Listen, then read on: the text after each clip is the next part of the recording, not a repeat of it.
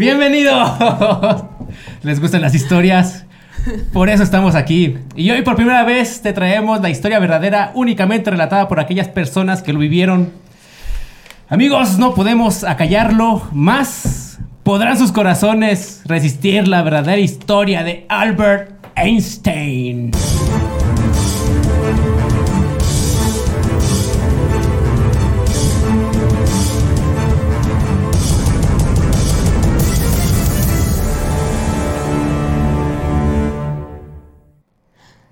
Ya estamos totalmente en vivo en Biographics. eh, ¿Qué? Vulgarmente educativo.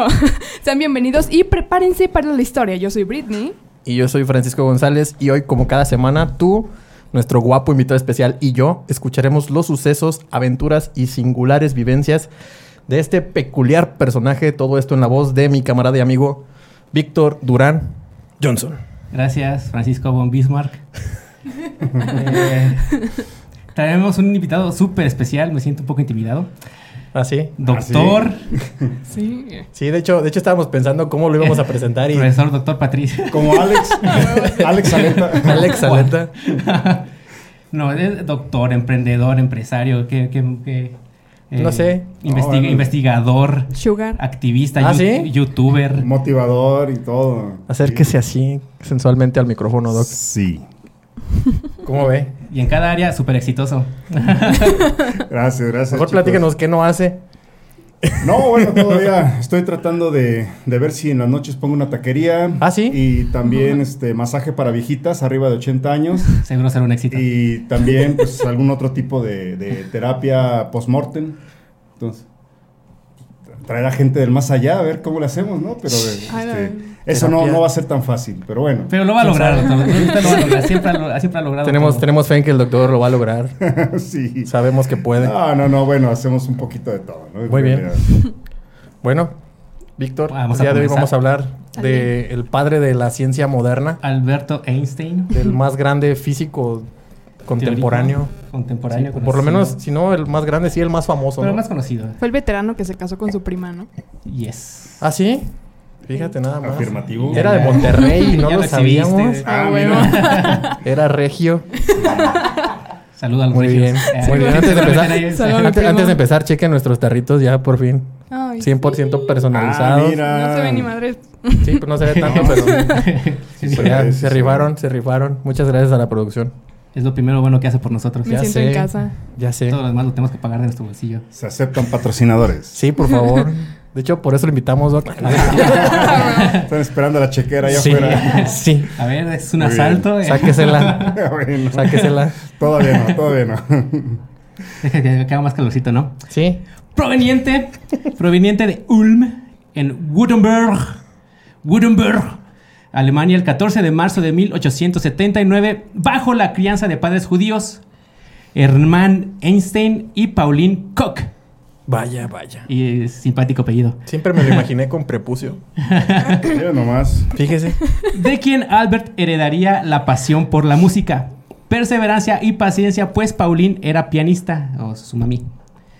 Al parecer, y según testimonio de su abuela materna, Tit Cook, nació demasiado gordo, Tic-tac.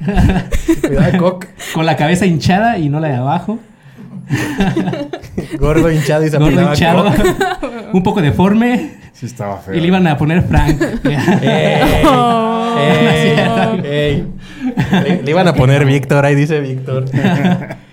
Eh, semanas después del nacimiento de Albert, se mudaron a Múnich, lugar donde residieron durante 14 años. Después pudieron prosperar gracias al desarrollo de una empresa encargada de distribuir agua y gas.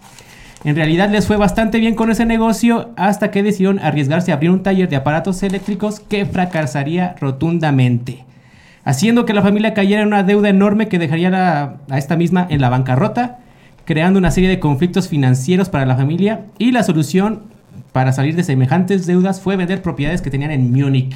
Vaya. Antes era bien fácil, vendías tus propiedades y ya.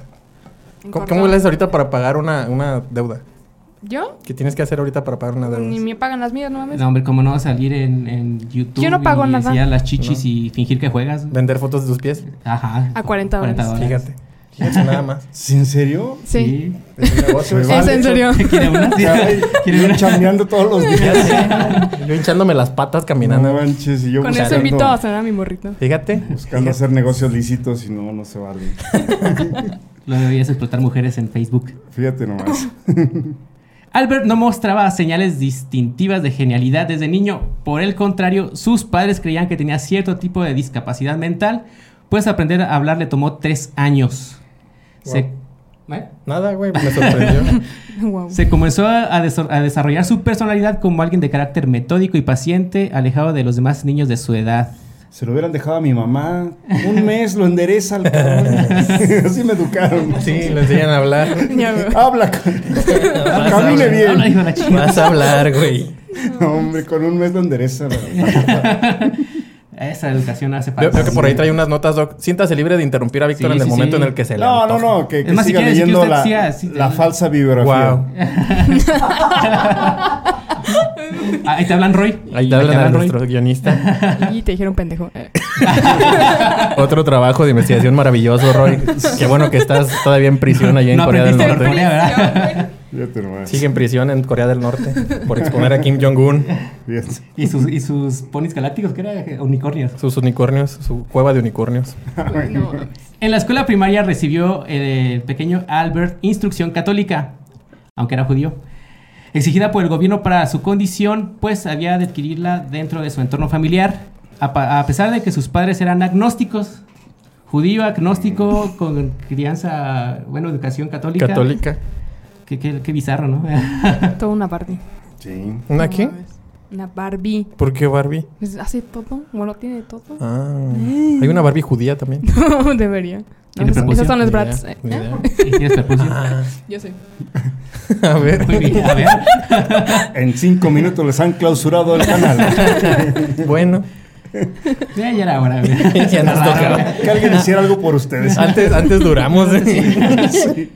En aquellos primeros años, Einstein manifestó un desmesurado interés por la existencia de Dios, quien llegó a preocupar a su gente. Eh, pronto rebajó aquella pasión inicial debido a su temprana inquietud por las lecturas científicas y filosóficas.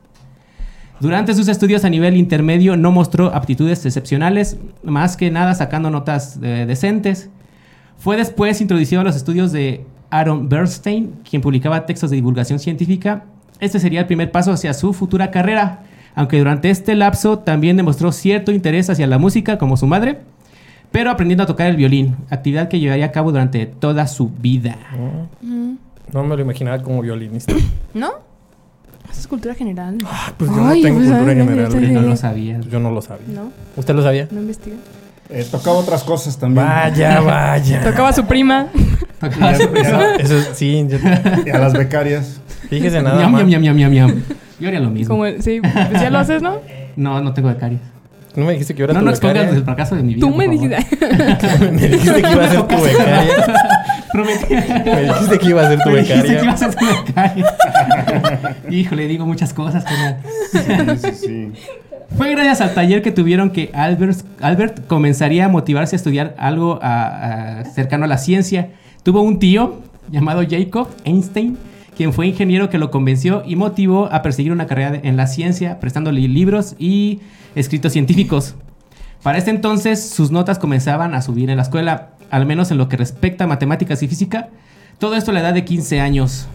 Varios biógrafos de la vida de Albert cuenta- cuentan que profesores suyos es- estigmatizarían su carrera eh, al confundir sus, sus calificaciones del sistema suizo con el sistema alemán, donde en Suiza el 6 es, eh, es la máxima calificación y en Alemania en realidad solo es pasar de panzazo. Uf, soy un genio No en... ¿Dónde? ¿En serías, Suiza? serías un genio en Suiza. Me sacaba puros siete en la universidad, me En, imagino. mi- en mis materias también, ¿eh? Todas las No materias sé. que llevé con el Sí. doctor Saleta me saqué siete. Siete. Nada más veía mi nombre en la lista y me ponía mi siete y ya. De todas maneras era lo que me iba a sacar. Por lástima. No, este chavo. man". Ya era por default. No Ya. mames. Ya lo Desde la inscripción ya tenía su siete. Fuera o no fuera, hiciera lo que hiciera, tenía un siete. Ya estaba ahí el siete Ya desde vale. entonces. Así que si están viendo gente de la, de la hermosa universidad de Sí, Cam- pues, Isis. nos, está yendo, Cambridge. nos está yendo pura gente. Cambridge. Nos está viendo, Massachusetts No Institute mames. nos está yendo el pollo. of Technology. Le manda saludos el pollo. Ah, gracias, pollo. No sé quién eres. ¿eh? ¿Qué es un pollo? Chicken and ¿El pollo de quién? Dice mi mamá que si no será familiar del señor Moisés Saleta. Es mi papá. Fíjese nada más. Y es ¿Quién mi hermano, depende. Acá. No, es que mi hermano también se llama Moisés Saleta. Ah, Y mi papá también Moisés Saleta. Fíjese nada más. A lo mejor usted y yo somos parientes y no lo ¿Seremos sabíamos. primos? Pu- pudiera, si nos parecemos, no traemos o el exprimo. mismo peinado ahorita. ¿Exprimo? Ah, no, es Sí. El ex- híjole. ¿Cuál exprimo? No mames. ¿Cuál exprimo? ¿Cuál exprimo? Ay, Dios. A ver, Ay, Dios. sigamos serios, por favor. Sí, ya. De Múnich. a la seriedad. Sí. Su familia se mudaría a Italia, a Pavia, cerca de Milán, dejando a Einstein en Múnich para continuar sus estudios y el servicio militar, todavía con 15 años, aunque en realidad los, abandon- los abandonaría antes de recibir su título, Como yo. Como cualquier universitario. pidiendo el favor a un estudiante de, me- de medicina que le ayudara a justificar su ausencia en la escuela por algún procedimiento médico, padecimiento. No lo consultó con sus padres, pero se liberó de la escuela por un tiempo y del servicio militar. Ah, muy bien. En 1894 se retira a Milán para poder visitar a su familia. Muy bien. Ah, Qué buen, qué buen hijo. qué buen pedo. Sí. Ya no pude escapar del servicio militar. ¿No? Yo fui bola negra. Y no por el color. Yo fui bola blanca y tampoco fue por el color. Qué racistas, ¿verdad? ya sé. A mí sí me tocó ir a que me patearan y que me dijeran gordo y No, cosas no, así. no. Sí. Fue, fue horrible. Fui yo. No me acuerdo. Que- Tú todavía ni nacías Ay, cuando yo fui al servicio militar. Por, Por favor. Más seriedad. Acabada la estancia itálica. Sí, tenía una moto. Y una eh, motoneta. En la instancia italiana, no sé si italiana, fue. Del Coppel.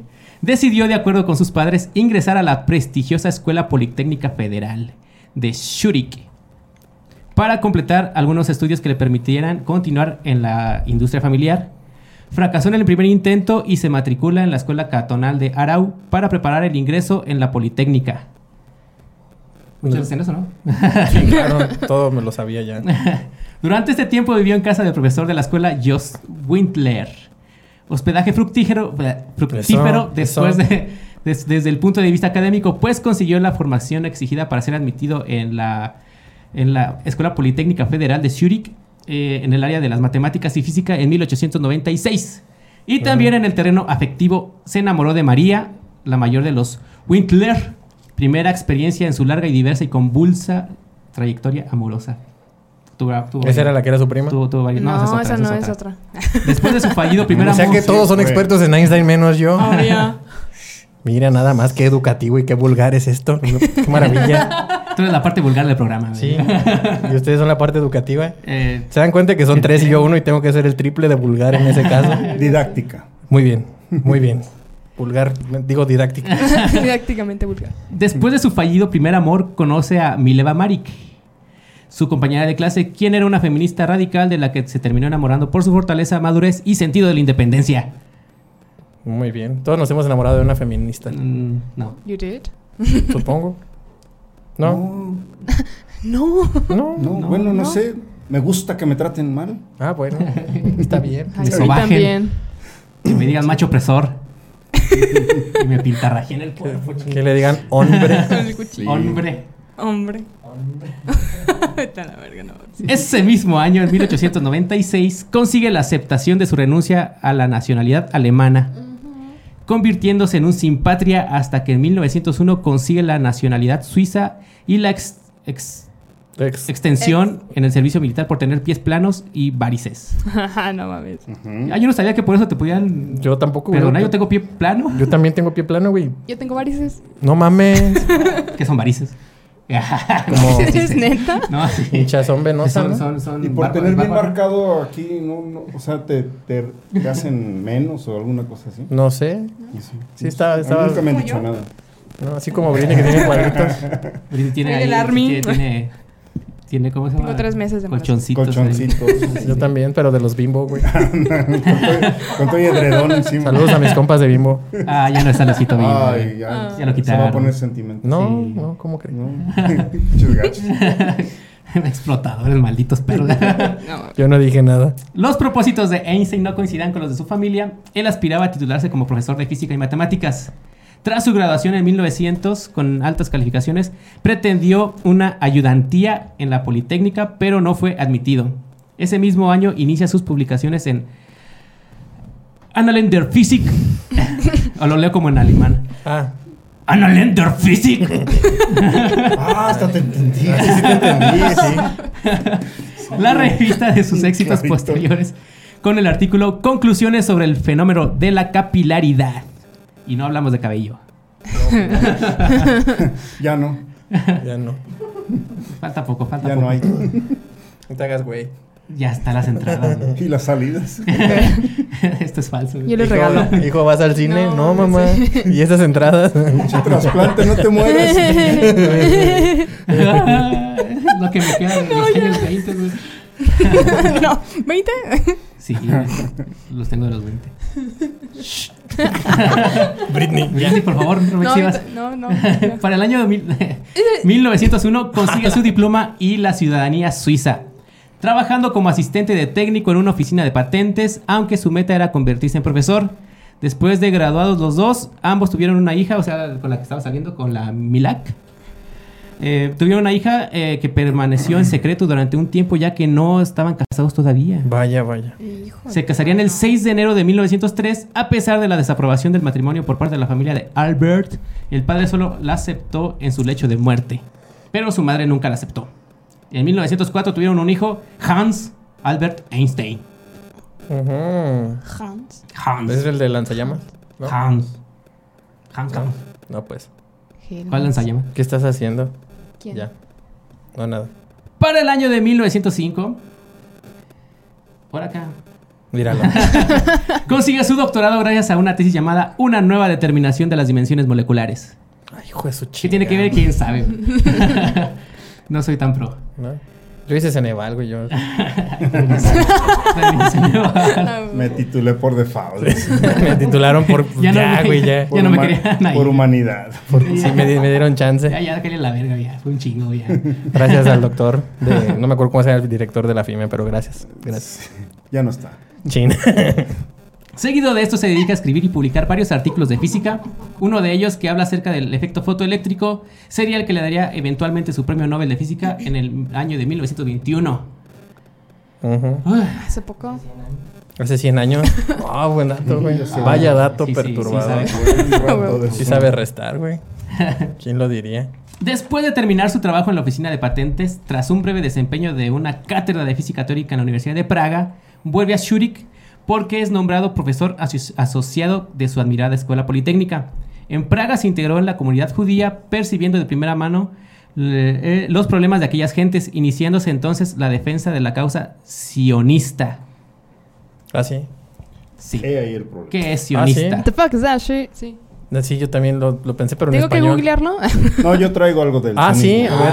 Ah, traigo- huevo, descansito. Uf, uf. Ahorita hablaré de eso. Ah, sí. ¿No quiere explicarlo de una vez? ¿No? Eh, no, no, no, quiero que, que sigan la Este, parte no. romántica. Ah, sí. Sí, ya, ya, ya cuando estemos derramando la lágrima de, ay, qué bueno fue. Qué- qué Ahora voy a con Vaya, la, contratesis. Poco disfrutó de la estancia en la Politécnica. En 1913, Planck y Nernst lo visitaron en Zúrich para proponerle una posición ventajosa en la Academia Prusiana de Ciencias, la dirección del inminente Kaiser Wilhelm Institute of Physics. Wow, qué, bien pronuncias el Ay, sí. y la condición de profesor en la Universidad de Berlín sin obligaciones docentes. La oferta no podía ser más tentadora, sobre todo porque se había liberado de la rigidez eh, de las clases históricas que, tatamente- que, que detestaba mucho. El sueldo era bueno y además no tenía que ocuparse de numerosas clases. A ver, ¿estamos hablando de Einstein o del doctor Saleta? Ah. Sí, no, ya. Cuando dicen, te hemos premiado con 10 clases frente a grupo, yo, ay, y cada clase. Mandan a mi 40. becario, que mi becario de las clases. A Sí, sí, pongo en modo avión todo. Por automático. Su piloto automático. Tras el fecundo año de 1905, ¿Quién chingados dice eso? güey, hay que hablar con propiedad. cara. No, Perdón, mames. déjame abotono la camisa. Ojalá, la, señor francés. Tras el Entonces, ¿cómo fecundo- se dice? Tras el fecundo año de 1905, había iniciado la generalización de la teoría de la relatividad. Relatividad. Relatividad, perdón. Relatividad. Relatividad. Relatividad. Restringida a sistemas inerciales y a sistemas no inerciales. Si bien en sus exitosos trabajos anteriores contó con los anticipos de Planck respecto a la teoría cuántica de la luz para explicar el efecto fotoeléctrico y la inspiración de los trabajos de Lorentz para la teoría especial de la relatividad, ahora se encontraba ante una situación completamente nueva y sin precedentes. En solitario, como en realidad fue toda su carrera, emprendió en 1907 las tentativas de lo que finalmente sería la teoría general de la relatividad, publicada en el Annalen der Physics. Wow. Sigo maravillado por tu pronunciación. ¿Por qué hablas como alemán si claramente eres gringo? Sí. Sí, ¿verdad? El color de piel. y- No, I- I'm a British person. What are you talking about? What you talking about? Mira, titulación por combate. Debería de haber titulación por combate también. Por ahí en- combate. Sí, por, por cansancio también. Mira, Gabriel nos está viendo. Nos está yendo Dani Gabriel. Saludos a la tonta Texas. Saludos hasta la Tota Texas. Te extraño, Texas. Te extraño, Dani. Desearía estar en... Ahorita Pero la eso ya no ya. de El intenso trabajo debilitó su salud, enferma del hígado y le diagnostican úlcera de estómago. Ah, como le entiendo. El Vivis también. Padecimientos que, que ve aliviados gracias a los cuidados de su prima, Vaya, vaya. Elsa La famosa primera. Lowenthal. Eventualmente, en el año de 1914, se le nombró como director del Instituto de la Física Kaiser Wilhelm en Berlín. Wow. Que leer así. Sí, claro, tienes que, ahí dice ¿y quién pronunciar en alemán. Ajá. Ahí dice Sí, pronunciar en alemán. Nacionalizado alemán En rojo. en ese mismo año. ¿Otra vez? ¿Otra vez?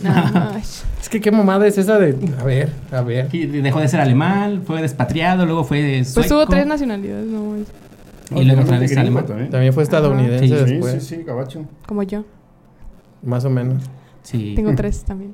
Sí. ¿Te- tres qué? Hijos, nada, es cierto. No, pero hay nacionalidades. El 14 de febrero ah, de Ah. 1919 se divorcia de Mileva. Qué Ese- conveniente, güey. Sí, conozco racita que se manda a la verga antes de San Para Valentín no para no, regalarse nada, pero divorciarse. Pasé libre para el 14 Ah, de febrero. divorciarse. Fíjate nomás cómo son los hombres. Pinches vatos. Sí, los hombres. odio, pinches hombres. Malditos hombres. Yo también. Hombres. ¿Y por qué me ves a mí? Ah, Porque eres el- porque me quedas más cerca. no, yo estoy. A Porque ver. no puedo ver al doctor porque... Tranquilo. No, no, Sí, sí muerde, eh, aguas, sí muerde. Eh, después de haber durado 16 años de casados, para después, solo unos meses después, casarse con Elsa Lowenthal, quien era su prima, Vaya, vaya. Pero si eran primos así, primos, primos, primos o. quien tuvo como apellido de soltera Einstein. Ah. Su apellido de soltera era Einstein porque ya estaba casada con Y- el, con el señor Lowenthal. Y si era su prima. Y Lowenthal fue el apellido de su primer esposo. Qué mamada, güey. Era Einstein, dejó de ser Einstein y luego otra vez es Y ahora Einstein. Einstein, No. Einstein otra vez. Sí. Háganme el pitch favor. ¿No tuvieron hijos? Son los hombres. Así son todos los hombres. Todos son igual. ¿No tuvieron hijos? No, no tuvieron hijos. Me iban, se iban a salir todos chuecos, todos Sí, no. Como el Víctor. como yo. Fui producto de padres hermanos.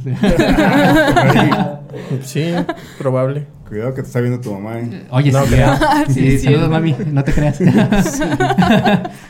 Pero uno de sus hijos del matrimonio entre Albert y Mileva, Edward Einstein, fue diagnosticado con esquizofrenia y eventualmente ingresado al Instituto Mental de Zurich. Y Albert intentaría trasladar a este hijo a Princeton, pero el permiso le fue negado. Edward fallece en 1965 dentro del mismo hospital psiquiátrico.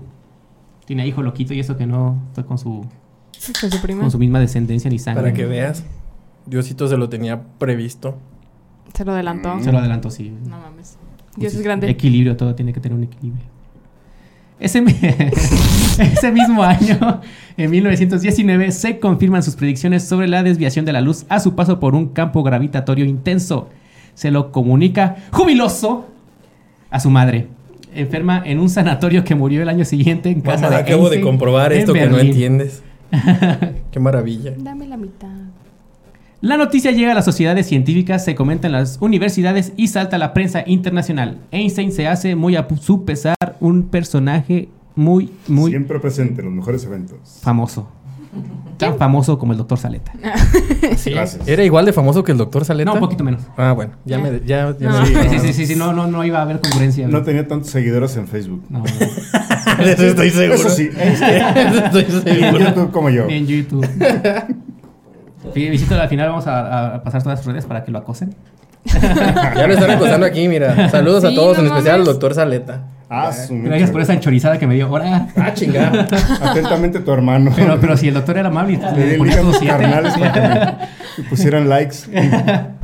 Einstein po- poseía ya cierta fama dentro de la comunidad científica en el año de 1900 Siempre presente, Tigiri eventos. 2. 1900 Tigiri 2. 1900 Tigiri. ¿Es esa una referencia a los Simpsons? 1920, pero no toda su familia era buena, ya que sus artículos solían abrir debates entre la comunidad con otros científicos atacando la teoría de la relatividad, diciendo que eran disparates y haciendo comentarios acerca de su origen judío. Malditos antisemitas. Dicen que una vez Einstein se encontró un pequeño niño llorando porque lo habían golpeado en su casa. Él le dijo que luchara por sus sueños y que nunca dejara que lo humillaran. Ese niño resultó ser el mismísimo John Cena, güey. No mames. No, lo habías contado al revés.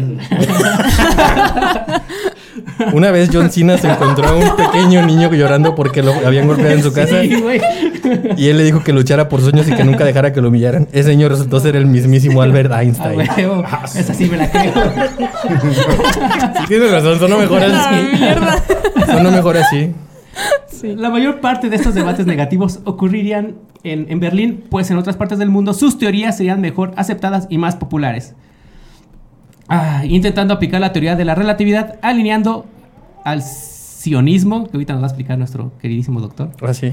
antimilitarista y sobre todo persona moralmente íntegra, no se doblegó al acoso del nazismo y el antisemitismo instigado por la obra del poderosísimo Adolf Hitler. Ah. Yo nada más me acuerdo de Sion porque era un güey que salía en Los Caballeros del Zodiaco, ¿no? ¿Hitler? Era un... No, Sion. Ah, Sion. Sion. Era un güey de... de, Era, era, de era Aries. Aries. Era Aries. Es lo que yo sé del sionismo. No, hay más, hay más, eh. Es todo lo que me sé. Religión hacia Sion de Aries. La religión para Sion de Aries. Eh, hizo secuaces que llegaron a poner precio a la cabeza de Einstein. 5 mil dólares por la cabeza de, del profesor. Hastiado por la situación, acaba abandonando Europa. ¿Ya la va a comprar Di? Que acaba de comprar. A ver si traigo morraya. A ver si lo puedo. Deja ver. Me Si pinta mi pluma, lo compro. Tod- Todavía lo están pagando. ¿Hay hay quien lo ofrece? Digo. De hecho, vendían su cerebro, ¿no? Algo así. Sí, Ah, sí, ¿sí? su cerebro estaba cotizado. ¿Qué, qué pedo? ¿Por qué? ¿Cuánto valdrá el del doctor Salita? Pues, No, no no, sé. no, yo, yo hago, hago trasplantes nada más si quieren de, de cerebro. ¿Ah, sí? Sí, pero bueno, ahorita hablamos de eso. Siga, siga, siga. Sí, está bien. Durante periodos de la Segunda Guerra Mundial, poco antes de que Hitler ascendiera a la escalera nazi en 1933, Einstein se mudaría a Estados Unidos, donde conseguiría la nacionalidad americana en 1940. A huevo. Einstein también se dedicó previo a todo esto a construir la teoría de la- del campo unificado y demás documentos acerca de estadísticas y teorías de mecánica cuántica. Durante su estadía en Estados Unidos, en el año de 1939, participa activamente en actividades políticas del país, contando con un documento llamado el Informe Smith, que explica en palabras del científico de la manera en que intentaron interesar a la Marina y al ejército en un proyecto atómico. Ah, Atómico. Atómico. Escribió una carta a Roosevelt el 2 de agosto de 1939 Afirmativo. donde logró cambiar un poco el esquema estricto y rígido de la conciencia militar y a pesar de su definitiva postura contra la violencia y guerras, se le consideró de una manera formal o informal, no sé, como lo quieran ver, el padre de la bomba atómica. Yes. Vaya, Ah, sí. vaya. Se arrepintió de eso, ¿no? Pues dice, Sí, un ¿no? alemán no deja de ser alemán. ¡Ya! Nein, no, ¿cómo, decir? Ya. Ya. Hoy te estoy diciendo pedazo de No, menso. no, tú lo dijiste en, en- en ruso. ¡Ya! Gracias, gracias. Poni Mayesh o ni Poni Mayesh. Durante la. Hi. Durante la Segunda Guerra Mundial apoyó la iniciativa de Robert Oppenheimer para comenzar el programa de desarrollo de armas nucleares conocido como el Proyecto Manhattan. Había una película que hablaba de eso. El doctor Manhattan Sí. sí, era un vato azul grande. Se llama Tenet. Ah. ¿Ya la vieron? No. No. Sí, sí, sí, el proyecto Manhattan. Sí, sí, digo. Ahorita hablaremos de eso también. Sí. Pero ya vieron perfecto. Tenet. ¿No, ¿No vieron Tenet? clases. No, sí, sí, no, digo. No, digo. Sí, sí, digo, no. Sus últimos años se dedicaría a formalizar una teoría acerca de cuatro interacciones fundamentales: fuerza nuclear fuerte, Fuerza nuclear débil. débil, Ah, ¿qué hubo? ¿Otra? Eh, no, pues nada más lo intuí, güey. electromagnética y, Y la gravitatoria. gravitatoria, huevo. Ah, mira. ¿Qué? No sabía que sabía eso. Hay que exprimirlo más. No, no, se me va a caer. si ya está pidiendo piedad, ya. Sí, por sí, ya. ya, ya anda colando ahí como No, por pinche- favor, sí, literal. Un moco de, Pues ahí anda de colgando. No mames, Carmen. Por ese trabajo hasta la fecha sigue sin poderse concluir. No han podido unificar las cuatro ¿Qué, que se le caiga? Fuerzas fundamentales, Ah, interacciones fundamentales de la naturaleza. Oh. El 14 de marzo de 1951, el fotógrafo Arthur Sis intentó hacer una sesión fotográfica con el científico, tratando de convencerlo de que no sonriera para las fotos, pero en forma de broma, este le saca la lengua y esa foto fue la que quedó para la posteridad y se volvería una de las fotografías más famosas de la historia. Incluso le pidió que le imprimiera, le imprimiera unas cuantas para él mismo, firmando una de ellas, para lo cual en junio de 2009 se terminaría vendiendo en una subasta por la cifra de 74.324 dólares. Qué cagado la risa, el doctor Salta lo pagaría doble. En Oye, ¿qué abonos. pedo? Ahora, en este caso, ahora el 14 siempre es una fecha importante para este güey. Qué Oh. pedo. Porque el 14 de febrero se divorció el 14 ese... El ese 14 de marzo. Sí, sí. Oh my god. ¿Qué le pasó el 14 de ¡Su abril, número! Mm, ¿Qué día nació, güey? Eh, Para el 14 de abril de 1955. Ah, no. Ay, no, a ver, la mierda. bueno, sí fue en abril de 1955. Tú no sé. di que fue el 14. Bueno, el 14 de abril de 1955, en abril, sufre una hemorragia interna causada por aneurisma en la arteria aorta. Tuvo que ser tratada de manera quirúrgica. Después de esta hemorragia se le aconsejó recurrir a otro tratamiento quirúrgico, pero rechazó la oferta clamando en alemán, quiero irme cuando quiera. Ok. Es de mal gusto prolongar artificialmente la vida. Hecho mi parte, es hora de irse. Yo lo haré con elegancia. Elegancia la de Francia. ¿Y sí? Y el 18 de abril de 1955, a los 76 años, muere en el hospital de Princeton. Sus deseos serían que su cuerpo fuera incinerado y en su funeral solo quería que asistieran pocas personas. Asistieron 12 y sus cenizas fueron esparcidas en el río Delaware. Todo menos el cerebro, ¿verdad? Eso fue después. Creo que se encuentra criogenizado una parte. El cerebro de... De Einstein. Pero bueno, sigue, sigue. Aunque durante su autopsia, el patólogo Thomas Schultz Harvey, extranjero, extrajo su cerebro. Extranjero. para- sí. Era necesario Sí, a huevo, aclarar sí, que güey. Pero a ver, ¿extranjero de dónde, güey? Porque... No sé, de. de, de- ¿Estás de acuerdo que- ex- que nació- güey. ¿dónde, ¿Dónde nació exactamente? O sea, ¿era alemán? Y luego cuando ya no era alemán, si era alemán, entonces contaba como extranjero. Maybe. En Estados Unidos sí. O sea, pero si es estadounidense y... No sé, Frank, aquí la cagué yo, eh, dice que extrajo su cerebro. güey. Ah, ok. ya, eso tiene más Eso es lo que sentido. importa, ya, que Eso se ya tiene sentido, güey, sí, ya, perdón. Esto sin el consentimiento de su familia para ser investigado y quizá descubrir algún secreto detrás de su ingenio. Sí, algo tenía que ver en el cerebro. No descubrieron nada. Era un cerebro común y corriente. Ajá, solamente tenía como un exceso de, de- de masa gris en su masa gris. Tenía un poco más de zapato en su zapato. de cosas, cosas, güey. Tenía más cosa en su cosa. Vamos por unos, ya, ya con eso concluimos, vamos por unos datillos curiosos antes de entrar al debate. ¿Ah, sí? Ay, apenas. Sus profesores decían que nunca lograrían nada en la vida. ¿Qué, güey? A mí no me dicen eso. Einstein y su vida. A mí me dicen échale ganas, chavo. Einstein y su familia. Tú puedes, güey. Einstein, prometes mucho. Ánimo, carnal. Ánimo, carnal. Einstein y su familia le dijeron a la prensa que él fue eh, comparativamente lento para aprender a caminar y hablar. Eso ya lo habíamos dicho. ¿ah? Sí. Su hermana Maja, al escribir sobre su hermano famoso, dijo que cuando él era pequeño en Alemania, la gente de su entorno se preocupaba por la posibilidad de que nunca llegara a hablar. En la escuela no disfrutó estudiando las materias de humanidades, luchó con la escritura y existe una extendida suposición de que sufría dislexia, en una época previa en la que no se tenían estudios para detectarla. Ok. Ah. Según su hermana, su profesor de griego una vez le enseñó y le dijo que, a juzgar por la calidad del trabajo de Einstein, nunca llegaría a hacer nada en la vida. Bueno, Confiamos en ti, Frank. gracias. Gracias. No le gustaba la ciencia ficción. Estaba en contra porque sentía que cambiaba el entendimiento de la gente sobre la ciencia, dándoles una falsa ilusión sobre cosas que no podía pasar. Y en sus palabras dice, nunca pienso en el futuro, de por sí este llega lo suficientemente rápido, como para que me lo cuenten así. Además, decía que si alguien veía un objeto volador o cosas por el estilo, debía- deberían guardar las experiencias para ellos mismos. Curiosamente, al cabo de unos años, su rostro fue el punto de partida de unos personajes célebres de Star Wars, porque Stuart Freeborn creó el modelo del rostro del maestro Yoda, agregándole rasgos del rostro de Einstein, como ojos, arrugas y para brindarle esta sabiduría al personaje. Así que Yoda es Einstein. Esa, esa parte no sabía, ¿eh? Y hablar ¿Ya viste chistoso aprendió de también de él. Sí. ¿Qué? Sí, sí, sí. Aprendió de él, chistoso. Sí, ya la vi. Interesante es. Einstein quería ahorrar el tiempo que implica pensar eh, en cosas importantes que cómo se vestiría diariamente, ¿no? Esta es la razón por la cual comenzó a utilizar solamente trajes de color gris. Años después, grandes personajes como Mark Zuckerberg y Steve Jobs siguieron dicha tradición. Güey, Eminem también. Otra curiosidad es Ah, que huevo.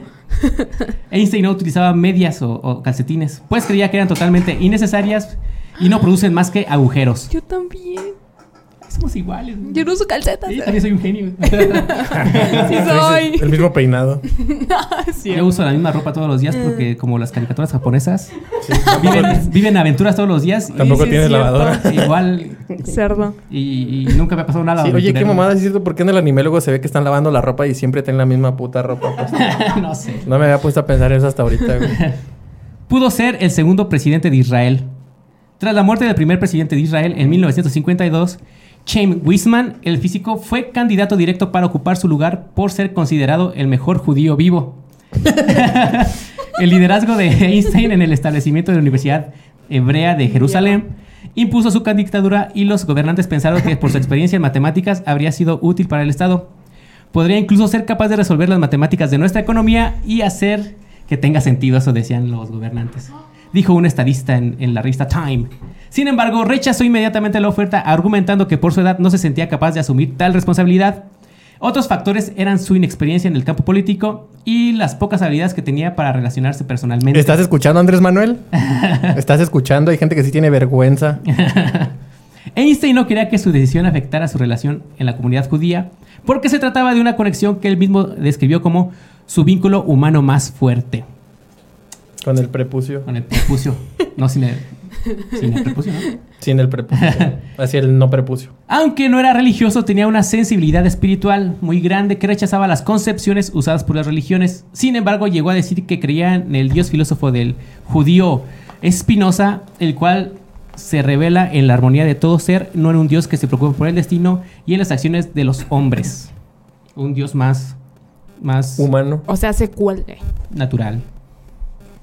Se dice que el dinero que ganó en el, en el premio Nobel se le fue en el trámite de divorcio y que la mitad de sus posesiones terminaron en el poder de su ex esposa. Aunque también hay indicios de que lo hizo para que pudiera costear el tratamiento médico de su hijo loco, Edward. Bueno. Tenías que especificar. Sí, claro. se, negaba, se negaba a conducir. Una Ah, anécdota sí. de la vida de Einstein se remonta en los años 20, los años Tigiri. Los tigres. Cuando debía asistir a una serie de conferencias en la Academia Prusiana de Ciencias en Berlín, como científico nunca aprendió a manejar ni tuvo coche propio, siempre contrató a un chofer. Al pasar de varios días, Einstein le comentó al conductor que estaba eh, aburrido de repetir la misma, el, el mismo speech una y otra vez. O sea, estuvo escuchando el speech el, el conductor muchas, muchas veces porque Einstein se lo recitaba cada rato, cada que lo llevaba a sus diferentes conferencias. Y a lo que él mismo, el chofer, eh, se ofreció para sustituirlo una noche porque había oído tantas veces estas, estas conferencias que se las aprendió de principio, de principio a fin. Antes de llegar al, al lugar intercambiaron ropa, el chofer expuso la conferencia y durante esa época la mayoría de las personas pues no conocían físicamente a, a- a Einstein, lo que hizo posible el cambio. Al finalizar, un profesor en el auditorio le hizo una pregunta. El chofer no tenía idea de, de cuál podía ser la respuesta. Sin embargo, contestó, y cito, a la verga. A la pregunta que me hace es tan sencilla que dejaré que mi chofer, que se encuentra al final de la sala, se la responda. Eso es ingenio. Sí, de todas las cosas que no pasaron, esa es la que No, no pasó. Tuvo un romance con una espía rusa. wow. El nombre de esta espía rusa habría sido Margarita Konekova. ¿Por qué no una Romanov, güey? ¿Por No sé, güey. Como Robert Langdon. ¿Por qué no meter aquí a la viuda negra, güey? Y Einstein le habría conocido en 1935. Mucho tiempo después se revelaron nueve cartas escritas por Einstein para Konekova. ¿A poco no te encantaría tener a Einstein en el, en el multiverso de Marvel, güey? Sería chido, ¿no? Como Stanley. Como Stanley. Que apareciera ahí. Vaya, vaya. Pues sí, encontraron cartas donde hablaban de su relación, bla, bla, bla, bla, bla, bla. Y, ese, sí, y este, y este, y esta teoría de que era espía viene de parte del hermano de la rusa, que él también era espía. Así que, pues, se puede dar por verificar. ¿Verdad? Oh My godness. Y con esto, pues acabamos con la parte bonita de Einstein. Tiempo récord, güey. Hora de quemarlo. Sí, ya empezamos. ya empezamos. ¿Qué es Échale fuego, échale fuego por aquí, aquí. A ver, ¿Qué es un Se quita- Einstein? se- Se Es quita más, el ya- micro, Doc. Ya me voy a quitar hasta el saco. porque ya, También vamos a quitarnos la ya, ropa. ya empiezo Vamos a quitar. a, calentar Vamos a quitarnos Sí. todas las... Sí, A vamos a encuadrarnos todos. No, todavía no, todavía no, todavía no. Ah, no, todavía no puedo grabar es muy temprano y es un programa para niños. Este, entonces, saludos a la familia Telerín. Este, a ver, vamos a hablar un poquito sobre el sionismo. El, el sionismo eh, empieza en 1902 con los protocolos de los sabios de Sion. Los protocolos de los sabios de Sion fue un libro que se escribió precisamente en el marco de la gente judía y que hablaba de un plan mundial de los judíos para gobernar en todo ancho y largo del planeta con ciertos protocolos. Estos protocolos incluía, uno, establecer democracias falsas, establecer ciencias falsas, haciéndole creer a través de las universidades a la gente teorías, sistemas, postulados y demás. Yo no me los estoy inventando, ¿eh? Cualquiera le da ahorita internet protocolos de los sabios de Sion y habla de que los judíos un buen día, así como ahorita aquí estamos diciendo todos, oye, nos cansamos de ser jodidos, vamos a, a- a gobernar el mundo, vamos a utilizar la tecnología, vamos a utilizar todo y vamos a gobernar el mundo porque no quiero volver a trabajar ni yo, ni mis hijos, ni mis hijos de mis hijos. O sea, quiero... Ya los mando matar. Quiero que el resto, el resto del planeta trabaje para mí. Eso habla los protocolos de los sabios de Sion. Entonces, en los protocolos de los sabios de Sion se buscó políticos, gobernantes, deportistas, atletas, cantantes, científicos y demás, prediseñados hasta 200 años antes con una agenda para gobernar absolutamente todo. Significa que, por ejemplo, si yo quiero hoy implantar algo en México, por ejemplo, estamos aquí transmitiendo en México, saludos a todo el resto de mis amigos que me siguen en el resto del mundo. Saludos al resto del mundo. Sí, pero si yo quiero implantar algo en México, empiezo a trabajar 40 años antes. No ahorita. O sea, nosotros creemos que el artista, el, el Juan Gabriel, nació y ay, se hizo así rarito y cantó bonito. No, no, están prediseñados. O sea, la gente cree que, que hoy patea el balón y, y mañana, ay, es, es este El bicho. campeón mundial de... Saludos a CR7. Ajá, entonces, la gran mayoría de la gente que, absorbe los medios de comunicación y demás están dentro del sionismo.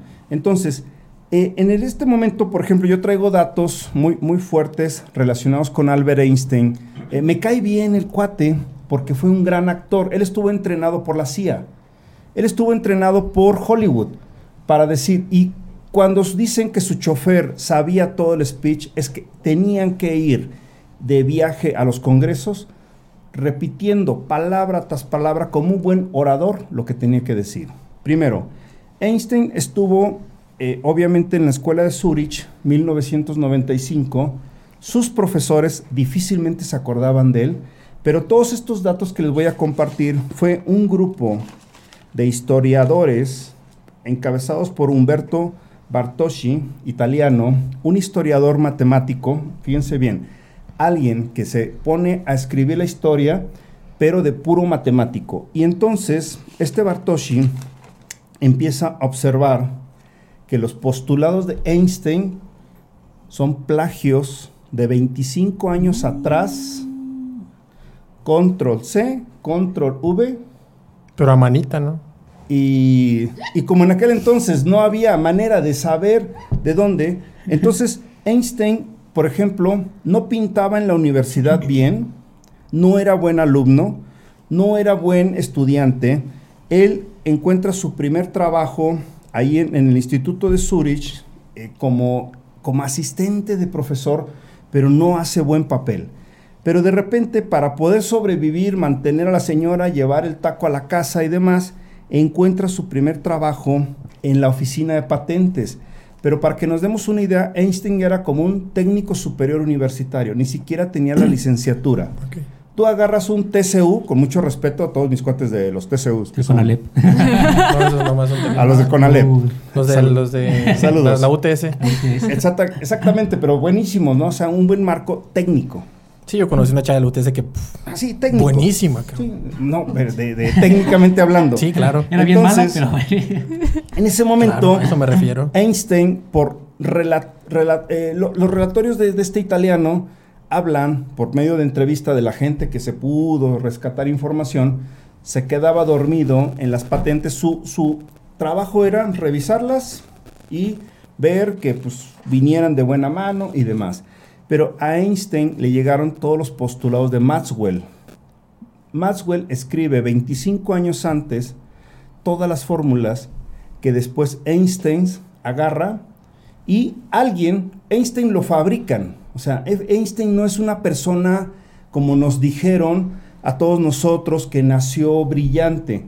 Tenían que planear 40 años antes el uso de la bomba atómica, tenían que planear 40 años antes el movimiento de la luz y otro tipo de cosas que voy a decir en un momento más. Bueno, Einstein habla del efecto fotoeléctrico, del efecto de la energía contra la masa. Son sus cuatro postulados, el movimiento browniano y también de la teoría de la relatividad. Bueno, eh, alguien dirá, bueno, ¿y todo esto qué onda? Y fíjense La bien. Es así, en- Por eso en- Britney dejó la escuela. en 1904, él estaba en un banco de patentes en Zurich revisando cosas y lo relataban como alguien que se quedaba así. Ah, como yo. La. Bueno, pero vean, el sionismo es 1902. Dos años antes había un movimiento sionista de judíos que dijeron, vamos a unirnos y el pueblo que quiere, el pueblo quiere que lo gobernemos, el pueblo quiere religión, el pueblo quiere fútbol, el pueblo quiere novelas, el pueblo quiere todo eso. Vamos a darles eso y vamos a hablar con gente que, que pueda jalar con nosotros. Einstein ya andaba metido en grupos sionistas. No era, era así el buenecito de... O sea, él salía de su banco de patentes y se iba a grupos secretos. Masónicos, grupos sionistas, grupos judíos, para ver cómo... O sea, él decía, ¿qué onda? ¿Qué, ¿En qué le sirvo, Carlos? Oye, pero tú, tú en qué puedes ayudar? No manches, acabo de leer, o sea, Einstein decía, acabo de leer el banco de patentes, una teoría de relatividad.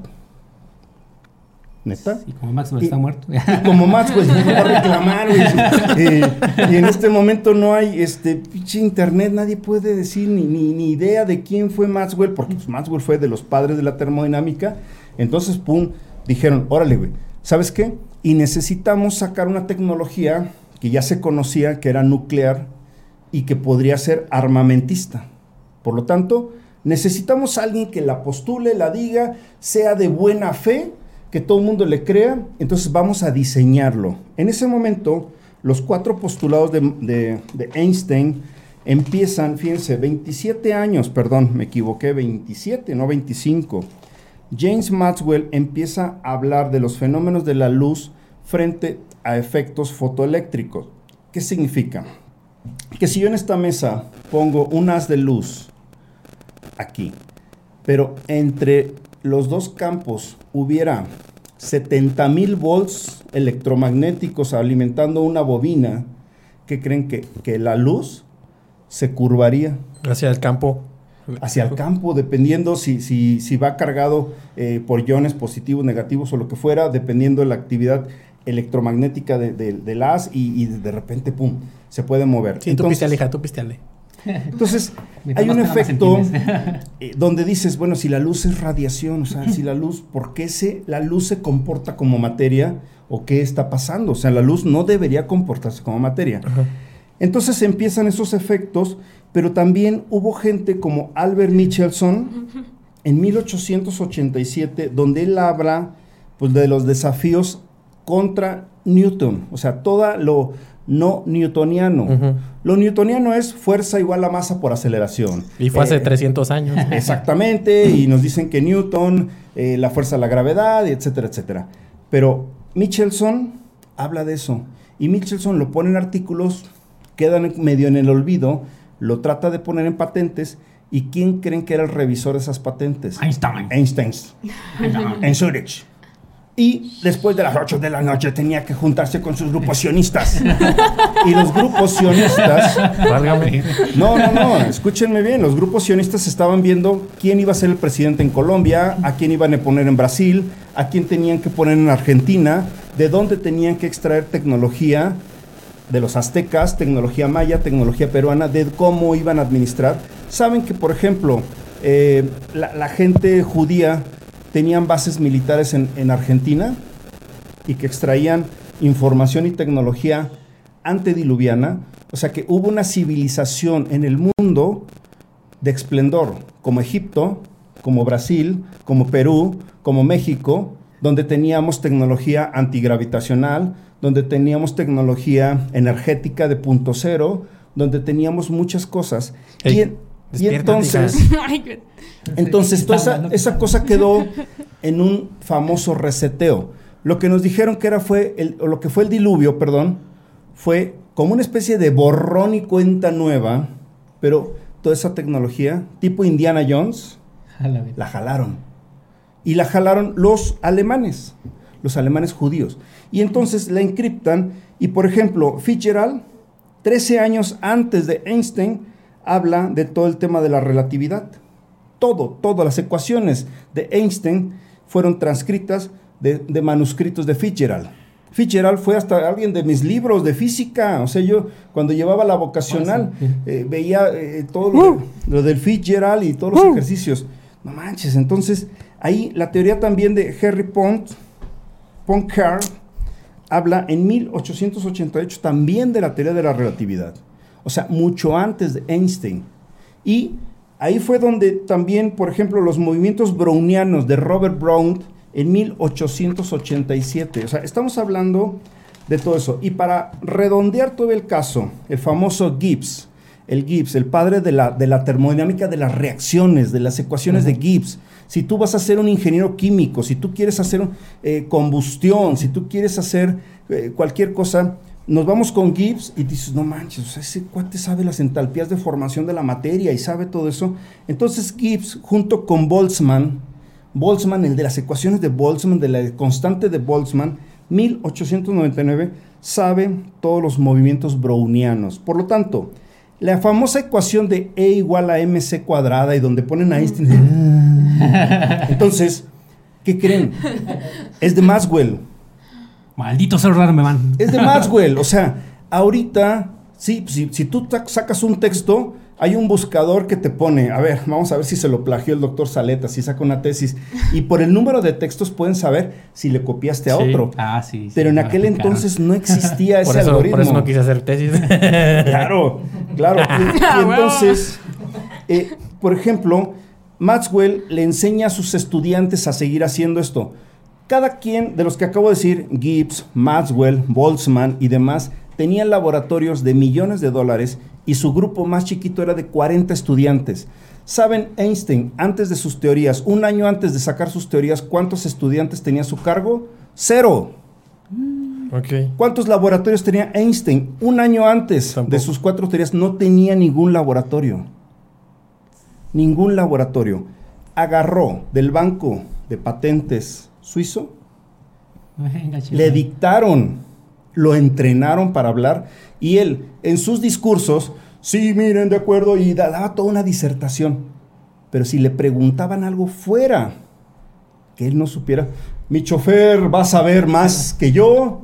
Y esa pregunta es tan sencilla. Yo he estado frente a astronautas que también son actores de Hollywood, ¿sí? Y le pregunté un día al astronauta, a ver, si tú fuiste al espacio, dime, ¿por qué la tobera del jet, cuando se expande, si es- hay un vacío, entonces en vez de irse el jet hacia así, se debería ir hacia así, cabrón, si, si estamos en un vacío, o sea, si aunque fueran de reactores de hidrógeno o aunque fueran de, de- de combustible sólido, esa madre en el momento que sale y en el espacio no hay nada, debería ser así. ¿Sentiste ese efecto? Y me dice, "Eh, muy bien, tengo mi tiempo medido, mira, me tengo que ir y gracias a Dios. Y estoy hablando del astronauta mexicano, ¿eh? Porque a mí me entregaron ese día un premio en la Secretaría de Energía y justo estuve sentado al lado del astronauta mexicano. No me quiso responder nada de eso. Entonces, aquí hay gente prediseñada muy fuerte. Entonces, este histor- historiador Bartoshi, él exhibe todo esto. Y antes de Bartoshi hubo un movimiento en 1940, fíjense bien, un grupo de científicos exponen a Einstein. Lo denuncian, o sea, hágate cuenta como que lo quieren decir, ¿sabes qué? Neta, o sea, este güey es un payaso. Es como las Está, de está dando la conferencia, la misma conferencia, no ha puesto nada más, nada más, nada menos, no sabe ni siquiera álgebra, nada más lo que le dijeron, tú di esto. El Bibis. Así pasé, así pasé mis materias. Ah. Básicamente, así las pasé. básicamente es Víctor. Hasta con el acento y todo. Prácticamente, este grupo de científicos exponen a Einstein y, que creen? Inmediatamente un Cuello. Estado más allá del estado, que le llaman el estado profundo, le dan cuello a todos estos científicos. Illuminatis. Espérate. Más arriba. Espérate. Aguanta, aguanta. Ma- Los Illuminati son ejecutores, no, no, eso. Dice va- aquí, dice vamos- aquí, Paul, que lo escucharon Sí. aquí primero. Einstein era reptiliano. Ahora, Escucha. Einstein Ojo, fue, ojo, doctor. fue un diseño, desde mi punto de vista, fue un diseño del sistema para transmitir algo previa, previo a la idea de lanzar bombas atómicas, previo a la idea de la geometría de la Tierra. Mucha gente me ha preguntado, oye, doctor Saleta, ¿tú eres terraplanista? Les dije, no. La Tierra tiene una forma cuántica, una forma como ondulatoria, lo más parecido a un plano, pero la Tierra vibra. Y entonces la Tierra, acuérdense de, de una teoría que dice que a veces somos onda y a veces somos partícula. Y que cuando, luz. cuando hay un observador se convierte en materia, cuando no hay observador somos frecuencia. Por eso vienen universos de muchas realidades. Todas las teorías que hay ahorita, demostrativas científicamente, comprueban más 90% en una planicie que una Tierra que va enfrieguísima alrededor de un Sol, de un Sol que no puede sostener una combustión a partir del hidrógeno, y más bien un Sol que tiene un diámetro aquí chiquitito, Y está más cerca de lo que pensábamos. y que está más cerca de lo que pensamos, y que es hasta 6.000 kilómetros y es electromagnético y frío. Sí, pues me acuerdo de muchas clases que decían que se podía, se podía suponer que la Tierra era... Ah, bueno, entonces, no era un sistema newtoniano... pues precisamente, ¿Cómo, cómo decían, Josh? ¿Te acuerdas? este, No, ¿verdad? Newtoniano inercial. Me exponen, ¿no? ¿De qué fíjense, están hablando? Maxwell, Ya se quedó dormido aquel güey. Está jugando Fortnite del cine. Ma- el No, no. científico Maxwell expuso en una de sus disertaciones cosas sobre la Tierra plana. ¿Y qué creen? Que lo borran. O sea, inmediatamente le dijeron a Maxwell, no puedes sacar eso porque lo ibas a demostrar. Y más bien le dijeron a Einstein, tú tienes que decir que la luz se deforma entre campos gravitacionales como el de la Tierra para que ahora sí la Tierra vuelva a ser esferita, bien bonita y nadie supo Ya. nada y vámonos Él recio. lo demostró y a él le tenemos Sí. que creer. Entonces, como la gente se estaba despertando, como la gente estaba Ya me desperté yo ya, también. ya Ojo. creyendo, entonces es como ahorita, por ejemplo, yo no quiero que el barrio sepa cosas de aquí, de, de la ciudad. ¿Y qué hago? Lanzo políticos seis años antes, los voy formando, los voy formando para que ya cuando la gente esté a punto de rebelarse, llegue el clásico eh, nuevo candidato a presidente, oh, yo soy la salvación, miren, yo aquí les voy a poner... Pero ese cuate viene entrenado por oratoria, masones, francmasones, sionistas, jesuitas y una serie de gentes que no tienen nada que, que ver con gente buena, sino gente que está pensando gobernar, tener siempre esto. Bueno, a final de cuentas, este Einstein se entrevista con Russell y le comprueba que una de las formas de mantener la paz mundial es tener bombas atómicas. Pero le dan el premio Nobel hasta de la paz, si, si no mal recuerdo, y el premio Nobel de Ciencias, por haber promovido la paz mundial teniendo armas de destrucción masiva. Ajá. En otras palabras es, voy a tranquilizar a los muy, muy malos, haciéndome más, más malo y teniendo la tecnología a mi favor. Y entonces se supone que en ese momento lo agarra la muerte, se, se nos va y todo lo demás, pero hay muchísimas cosas que inclusive están saliendo a la luz por medio de estos historiadores Claro. y una gran cantidad de gente que nos vendieron como científicos y de ahí me sumo a artistas y de ahí me sumo a futbolistas y de ahí me sumo a, a gente de la política. No me puede decir que Cristiano Ronaldo es un actor. Ayuda No. No, no, o sea, yo, Tú yo no- eres un actor. Sí, yo sí, Yo- pues. Tú eres un personaje. Sí, yo también soy. Eso sí, yo Es sé. que los van seleccionando. No lo puedo creer. O sea, esta gente El bicho. los buscan Crianti. Desde, desde chiquitos con ciertas habilidades y si te comprueban ciertas habilidades de oratoria, ciertas habilidades de, de, de artistas, ciertas habilidades de fútbol, ciertas habilidades científicas. Por ejemplo, Albert Einstein sabía lo que decía. ¿Por qué? Porque él tenía que revisar patentes. Claro. Y para revisar patentes él tenía que saber ecuaciones, tenía, tenía que saber todas las cosas. Se las explicaban, sí las sabía, pero las memorizaba, nada más. Él inclusive externó, le preguntaron, "Eh, doctor, ¿en dónde usted aprendió todo esto? Y él decía, oh, se me vino en un sueño. Sí, Ah, era- Paul McCartney. Y, y si, y si ves la biografía de Tesla, que, que más También o menos... habla- hablamos va- de él hace un par de semanas. Ah, Sí, también cogea de la misma pata que Einstein. ¿Ah, sí? Sí fue diseñado. no, pues. Tesla no. No Sí. puede ser. Y- Tú no, Tesla. Y Tesla estuvo Tú no, preparado tú para no. ocultarnos, precisamente ocultarnos la energía etérica, la energía de punto cero, porque venía toda la energía eléctrica, la energía de rompimiento de la materia. Transmitir por medio de electrones, cables, y así podíamos hacer multimillonarios a los Rothschild, podíamos hacer a los Rockefellers, y de ahí viene General Electric y viene toda la electrificación del planeta. Entonces dijeron, ok, vamos a lanzar un científico diciendo, puede existir energía, vibración, frecuencia como lo mejor del mundo. Y pum, saca todas sus bobinas y todo eso. Todo se lo dictaban. Tesla hacía, para poder provocar la bobina de Tesla, sus mismos colaboradores decían que se dormía, despertaba, agarraba un lápiz y según les decía, "Eh, se me acaba de ocurrir esto. Un motor de electromagnetismo, los mismos que utilizamos ahorita. Se me acaba de ocurrir un transformador de 13.200 volts a, a 440. Oiga, es que, es que justo hablábamos, hablábamos de que era brillante. Era una persona que se le ocurrió una idea y. y Todo se lo pasaron. a, la La- primera, a la primera prueba. él- No lo tenía escrito. Como a mí. a la primera. O sea, él tenía una idea y lo construía y funcionaba a la primera. Sí, claro. Claro, y, y tú agarras ahorita al mejor científico de aquí, de la Universidad de Guanajuato, o el mejor científico, es más, de Massachusetts. Fue lo que hicimos, nos trajimos al mejor aquí. Y, y a ver si en la primera jala, pues no. O sea, va a jalar la primera porque, a lo mejor sí. A mí sí me jalan a la primera porque yo saco el contrato al que sí sabe y lo pongo a que jale. Y ahí sí, sí va a jalar a la primera.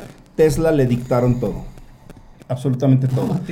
Tesla era amigo de Van Gogh y hacían magia negra. Eso no está en su biografía. Y entonces, la noche, esa de. Estrellada. el- la noche estrellada, la de Van Gogh, ocurrieron fenómenos electromagnéticos tan fuertes que supuestamente al día siguiente tuvo que llegar el Papa. Ah, caray, eso, eso lo, lo van a encontrar en otros historiadores de así de letras chiquitas. Así como Tesla, así como Einstein, así como muchos científicos, hay una historia no contada dentro de grupos sionistas. Y cuando hablamos de grupos sionistas, cuando ustedes hablan, por ejemplo, oye, vamos a tal ciudad, oye, ese güey tiene un chingo de lana, es judío. Oye, pero que este tiene telares, es judío. Oye, pero que este tiene el dueño de las termoeléctricas más grandes del mundo, son judíos. Oye, que este es el dueño de las de, las de diamantes y extracciones de oro, También. son, son judíos.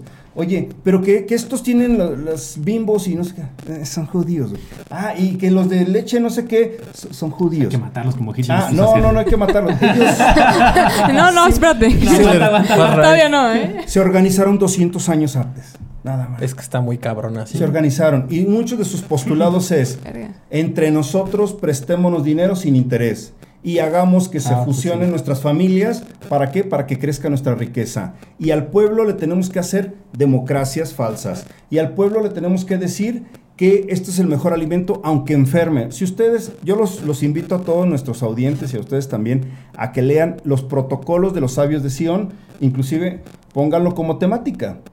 Vamos a hablar de los 12 protocolos de los sabios de Sion. Neta No, que, que en el tercero, en el tercero, ya estás así. No manches, güey. Es Ya no serio. quiero más.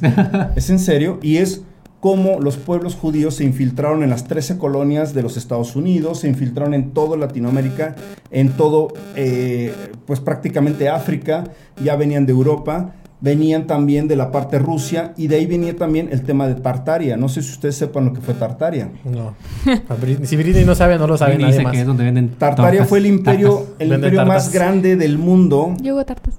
Y que venía de la Rusia, de la vieja Rusia. Y tenían tecnología hace 300 o 400 años, inclusive de lo que nos dicen hoy los ovnis, son mentiras. O sea, los ovnis son más humanos. No, y, los ovnis y están, tampoco. están cuates ahí. Ay, güey, pues no mames. Pues son tecnología precisamente de la antigua Tartaria. Si ustedes están pensando que viene gente del espacio y que bajó el no sé qué y que viene de, de otra estrella, sorry my, my friend, pero todo está aquí. Maldita sea. ¿Sí? O sea, son tecnología de, de nosotros robada en algún momento y ahora nos las están dosificando. ¿sí? Cuando vemos, por ejemplo, que una pantalla es touch y que dice, ah, mira, eh, esta pantalla se, se activó, pero 40 años atrás los militares ya lo traían en el, en el F-18, en las pantallas de- del avión, y el cuate tenía tantos controles que tenía que tocar los vidrios, y eso estamos hablando de 40 años atrás. Y 40 años más atrás de esos 40 años ya también lo sabían. Entonces, mucha de la tecnología que está ahorita nos la están dosificando a manera de efecto comercial. ¿Sí? Entonces, señores, bienvenidos al mundo real. Yo les agradezco la invitación. Albert Einstein puede ser mi cuate porque además dicen que viajaba un montón, le pagaban, le llegaban los financiamientos de todo el mundo y se la pasaba poca su Mauser. Era un promiscuo total, absoluto. Y golpeaba y maltrataba a sus esposas. Bio- biográficamente escrito. Yo no lo estoy diciendo. O sea, métanse a biografías más, más profundas. Ya ves, Y Roy. A su primera hija. hay inclusive una carta que le escribe supuestamente a poquito antes de morir. y Una, una carta muy bonita, por cierto. Vean en internet que dice la carta de Albert Einstein a su hija. Pero en esa carta hay un mensaje profundo que le dice, hay cosas que no te puedo decir en este momento, hay cosas que están ocurriendo en este mundo que tú después descubrirás y sabrás el por qué me obligaron a decir todo esto. O sea, lean su carta de Einstein a su hija. No manches, o sea, la, la neta piensas que es una carta de amor y de tristeza, no, es un mensaje oculto donde él mismo ya con su conciencia medio, no manches, y ya medio ruquillo, y, y diciendo, pues la neta me presté a todo el pinche show, y le trata de revelar cosas. Entonces, yo, yo sí se los dejo de tarea, sé que, de no, repente... Bueno, no, nada, pues Ah, no se los dejo de tarea, sé que ni, Ah, pues mejor venga otra vez. ni lo van a buscar. pues. Pero sí, cualquier rato este, me, me avisan. Podemos venir, hablamos un poquito más de la historia oculta de Tesla, hablamos también del sionismo, podemos hablar, por ejemplo, de, de grupos pues, que ahorita controlan la energía, controlan la medicina, controlan muchas otras cosas y que ahorita, por ejemplo, para cerrar el programa, esto que nos han dicho, el confinamiento, no es más que una guerra biológica que estamos viviendo. Es una guerra biológica, una guerra para poder empoderar a los que ya tenían lana, Todavía Porque ¿pa' qué? subieron más. ¿Pa' qué? ¿Sí? Y los que estaban ¿Cómo que frágiles, qué? la, la tiendita de la esquina, el restaurantito de la esquina, el- la Los fondita, pymes. van a, van a desaparecer. Y ahorita, pues, 20, 30 corporativos en el mundo van a controlar todo esto a través de la información. Ahorita con este confinamiento también nos han obligado, todo el mundo conoce nuestro rostro en, en- en las- las cámaras frontales, todo el mundo conoce esto. Y a partir de ahí no te les puedes escapar, o sea, te van a mandar links, por ejemplo, ya les ha pasado a todos ustedes, de hablar de motocicletas. Ah, sí, Y, de, y de repente abres tu Facebook y, y en la mercadotecnia que te lanzan o, o- o abres tu YouTube y ¿qué, qué ocurre? Motocicletas, ¿no? Ay, ah, caray, pero si nada más la dije. Ah, chis. ¿En, en qué momento? O sea, Ajá. eh, Estábamos bueno, platicando y salió en el Facebook. Ajá, ahora, de repente Sí. dices, ahorita antes de, de entrar a- a- al aire, hablábamos de los Simpson. Dices, Ajá. oye, no manches, los Simpson le atinaron a- a- al pinche Trump. ¿Qué, qué buena onda. No, los Simpson están escritos por un guionista sionista. ¿Sí? Necesitamos uno de esos. Sí, Roy, estás Roy despedido. está despedido. El Roy está si hay, despedido. si hay un buen, bueno, el nuevo presidente de los Estados Unidos es sionista. No sé si lo sepan. El Biden, Joe Biden. El, el Mi bidón. tío. el bidón. Bidón. El tío de Britney. Sí, sí, tu tío es, es sionista y él mismo lo dijo antes Entonces de ser yo también, presidente. Sí, Ya, él dice, no soy judío, pero si fuera judío sería sionista. Y dice, es más, sí soy sionista. Y, ¿Y eso qué? lo, ¿Y lo qué? dice en una entrevista. Y si soy judío. ¿Sí? Oiga, por ejemplo, hace muchos episodios hablamos de Elon Musk. No sé si sepa que ese señor Dueño defiende, mucho la, la idea de que vivimos en una simulación. Estamos Yo, en un. yo, yo lo, yo lo pienso así porque últimamente ando muy metido como que en ese show de programación de videojuegos y la chingada. Sí. Y, y de pronto, sí es verdad, ¿no? o sea, para nosotros, para nosotros a lo mejor poder programar un, un mundo, lo hacemos en un plano. Y en realidad, mi personaje del Cyberpunk no tiene manera de saber que es un personaje de Cyberpunk. No sabe que está siendo controlado, no tiene manera como de, de Sí. tener esa conciencia. El, el monito de los Sims no sabe que es un monito de los Sims. El CR7 del FIFA no sabe que es un CR7 de FIFA. O sea, no tienen conciencia de, de- de lo que son en realidad y es algo Sí. que también de pronto me pongo a pensar y... Sí, y sí, bueno, ojalá que esa- sí. Ojalá que sí es una simulación. en esa. Qué simulación tan jodida me tocó, pero... Pues bueno, ojalá que Y nada no más... puedes es- escapar de ella. Y estás condenado a repetirlo una y otra y otra No. y otra vez. Bueno, ¿han escuchado del basil- basilisco de Roku? Nada más el de Harry De Roku. Potter. El, el- El Basil. el basilisco de Rocco fue un evento que, que hubo, este, hagan de cuenta, un encuentro mundial entre los mejores programadores de videojuegos y gente de inteligencia artificial de todo el mundo. Entonces, Rocco, uno de los este, asistentes, de repente habla y antes de que lo haya dicho Elon Musk, el de la empresa Tesla, que estamos dentro de un videojuego, él dice, nosotros estamos dentro de un videojuego gobernado por una inteligencia artificial. Entonces, pues todo el mundo dice, ¿qué, qué onda? ¿Qué onda con este? Oye, pero estará pues, programado para dice, decir eso oye, también". yo soy, o sea, todo el mundo le dijo, no, no, no, espérate, espérate, somos de carne y hueso, nosotros no. Dice, no, no, miren, este, funciona así. Esa inteligencia artificial la diseñamos nosotros en otra dimensión, donde está nuestro verdadero cuerpo y donde estamos nosotros realmente. En algún momento alguien puso el reto de ponernos un casco y pasarnos a otra dimensión, tipo lo que ya está haciendo ahorita Elon Musk con chimpancés, no sé si lo vieron, ahorita en su empresa de Tesla está poniendo a chimpancés a jugar videojuegos. Y entonces les pone como unos cascos de, de realidad aumentada y está el changuito. También así le hace este güey, nos pone a jugar Fortnite. a- acá No nuestro- mames, eres Nos quiere igual. obligar a jugar Fortnite. Nos Sí. puso a Britney y a mí a jugar Fortnite. Bueno, Y no entonces funcionó. no. No, puedes ¿eh?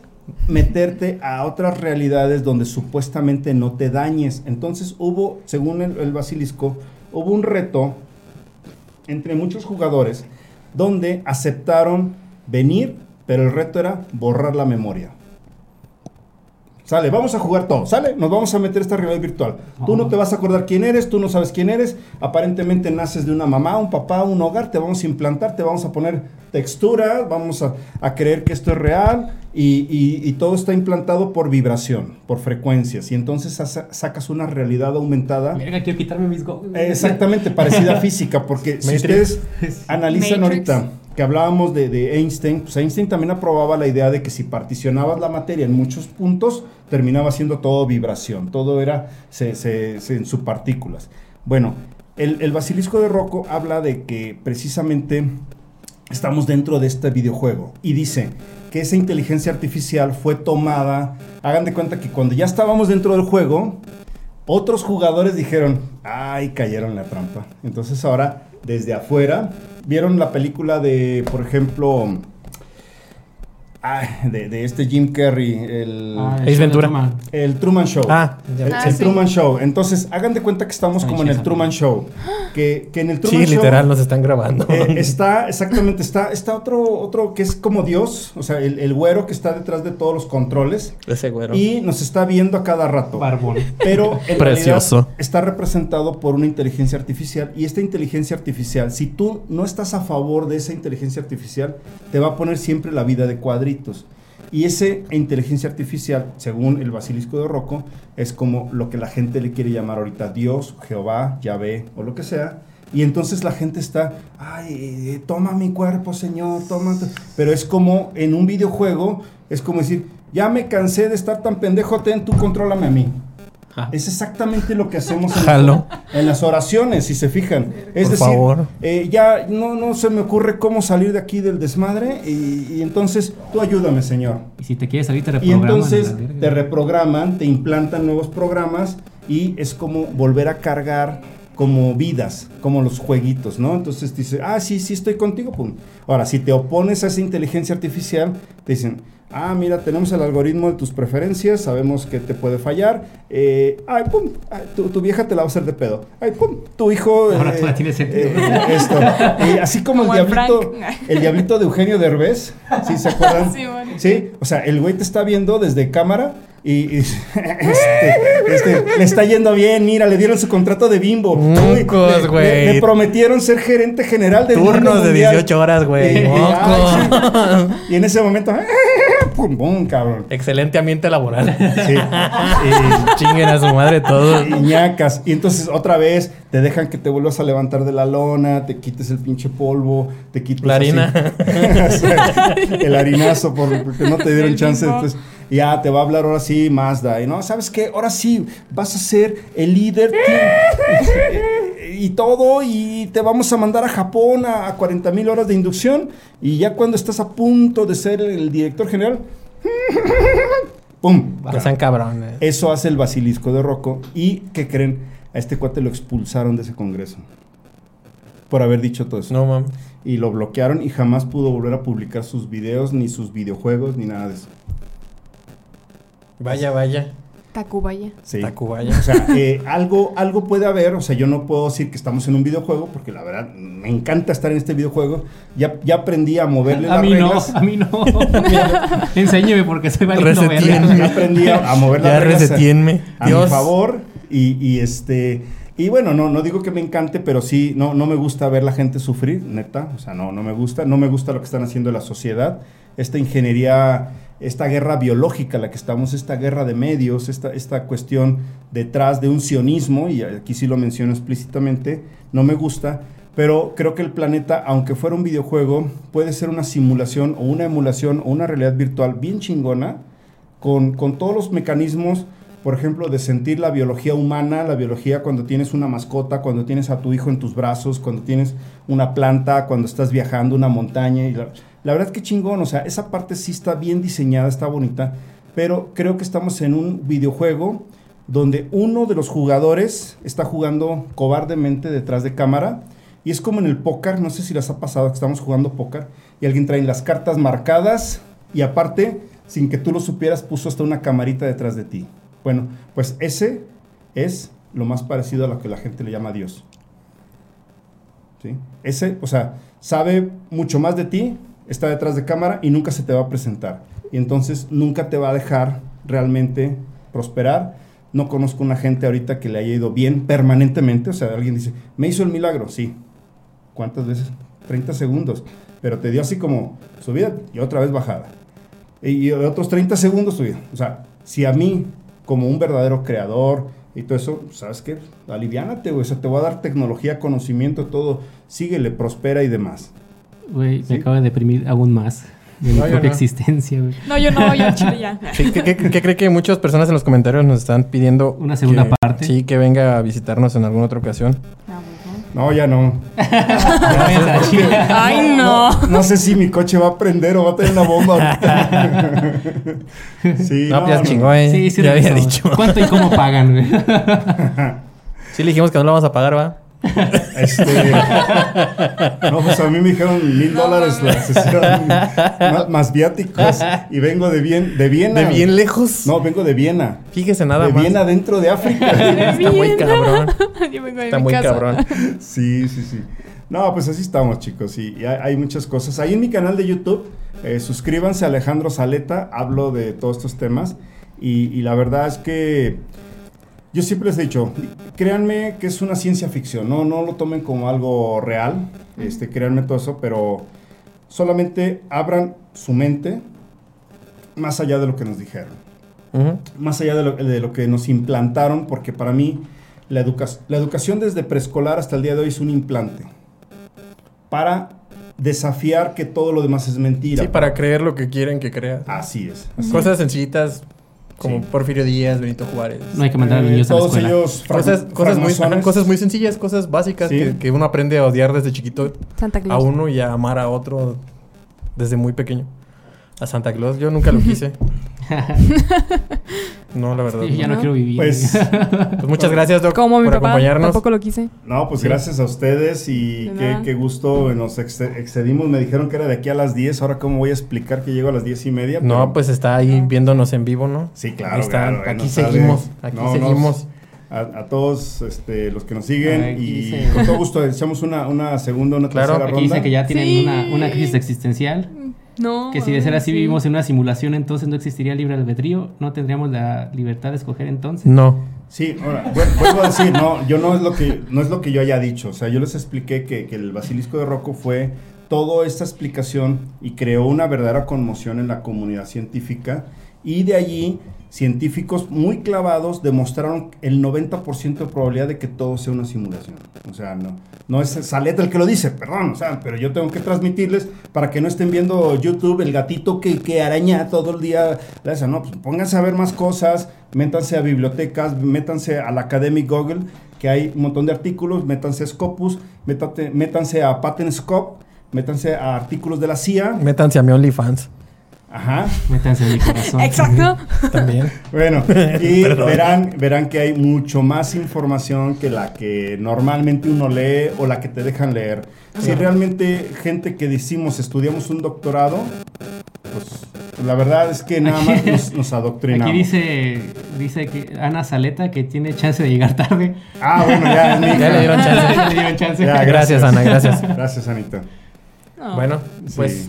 Ya vamos a cortar la transmisión. Sí, nos excedimos ya un nos poquito están más. corriendo. Ya nos están corriendo porque, pues, Bueno. el productor dice que aquí vive. y, que, y que quiere dormir. Ey, no manches. Sí le creo. Rento la casa y me van a correr, dice el Sí le creo que... Va a soñar pesadillas. Sí, sí, Ah, sí. Muy bien, Doc. Pues muchas gracias una vez más por acompañarnos Bueno, en esta pues, bella noche. En esta bella noche programada Pues ahí- con ahí- calor. Sí, sí, sí, ya me, hasta me hicieron sudar de Sí, los yo, yo ya nervios. me iba a encuerar, de verdad. No, no, no, no. Sí, cómo no. Hasta ahí, hasta ahí. No, no. Ay, Sí, ya- ya- ya me voy a seas encuerar, ¿eh? puerco. Sí, ya, ya nos están, nos están, El, el productor dice que, que dice el vecino que hablemos más despacio, por favor. y ya están interceptando la transmisión. Que yo ya se durmió. Y ya nos Sí, encontraron, ya nos bueno. encontraron, güey. que los satélites de Fuera. Elon, Musk ya nos están cortando los satélites. Sí. Sale, productor, pues muchas gracias a todos. Gracias. Adiós. Ahí dejen su like si quieren que vuelva el doctor. Sí, Pásense cuando lleguemos, cuando lleguemos a 100 mil likes nos va a volver a acompañar. Y compartan, compartan unas 100 veces y volverá. Ya vamos a monetizar. Depositen sus 100 dólares ahí en, en- Güey, sí. en el PayPal. Y Vivi se va a hacer un mohawk también. A huevo. Bueno, no, pero, pero, pero, pero algo así. Ya pues, ya córtale. Ya.